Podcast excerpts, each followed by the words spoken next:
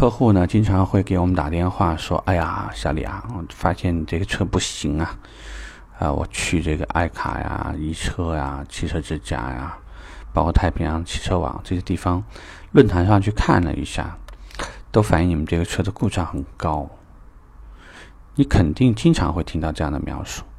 当我们说网络上经常说你的车有问题的时候，我们如何应对呢？这里并不是一个很复杂的事情。”因为简单说，你先跟客户到售后，任何品牌的售后，尤其是运营非常健康的售后，就会像医院一样，啊，每个这个工位上呢都停满了车，啊，每个这个事故车停车的这个专用位置上面的都停着一些各种各样的事故车辆，有可能二楼的这些板门车间呐，这些地方都忙得不得了，这是一种常态，一种很正常的情况。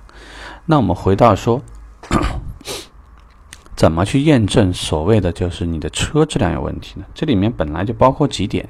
一种是大家都认为你的车有问题，那么这件事情怎么辟谣呢？那我会说，如果说我们的车真的有大范围的质量问题。应该说，我们现在不太可能会坐在这个地方非常安静的来讨论这个话题，而不是说我们所有的同事忙着不停的去跟客户解决他的车出问题了，我怎么处理的状态，对吧？那你会发现，除了有一些品牌可能真的出现这个类似于原来 DSG 双离合或者什么什么，呃，这种客户集体维权的事情以外，并不会经常有这种这个。客户扎堆维权的这种状态，所以呢，大范围这个概念呢是不太经常存在的。所以这点呢，你可以告诉客户，你可以看一下，并没有任何客户来维权，对吧？第二个，我们都听说过“水军”这个词，那就是说，现在所有的厂家他都会要求各个区域的经销商会形成。网络营销小组啊，这个这个 BDC 电话直销，不管怎么叫，大抵的意思呢，就是一定会市场部会有有这么个人，经常会去网上去抄对方这个我们要攻击的对手一些不利的信息，然后一遍一遍一遍的刷，刷到让所有的人，因为是全国的人都在刷，所以一条信息呢，很瞬间的就会让很多客户关注到。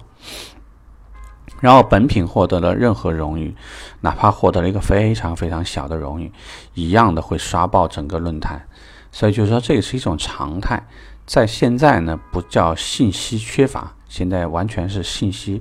是非常爆炸的一种状态。你可能甚至会觉得信息过于嘈杂，很难发现真相。所以呢，我们也会用这种话告知客户：网上的东西并不完全可信，有很多东西呢都是别人恶意。去复制，或者说有可能去把早几年的事情都翻出来说，这种事情呢，其实也是经常遇到的。第三，如果说我们的这个产品它的月均销量其实是较为稳定的，你可以拿销量说明一切问题，因为销量就是整个市场、整个客户对于你这个品牌的认同的一个很客观、很客观的表现。因为没有理由说所有的人都认为你质量有问题，但是所有的人还是排着队去买。呃，大众年代一旦过去以后，你会发现很多的品牌，嗯，都在尝试着去去分掉原有的一些，就是呃这个大众的死忠粉。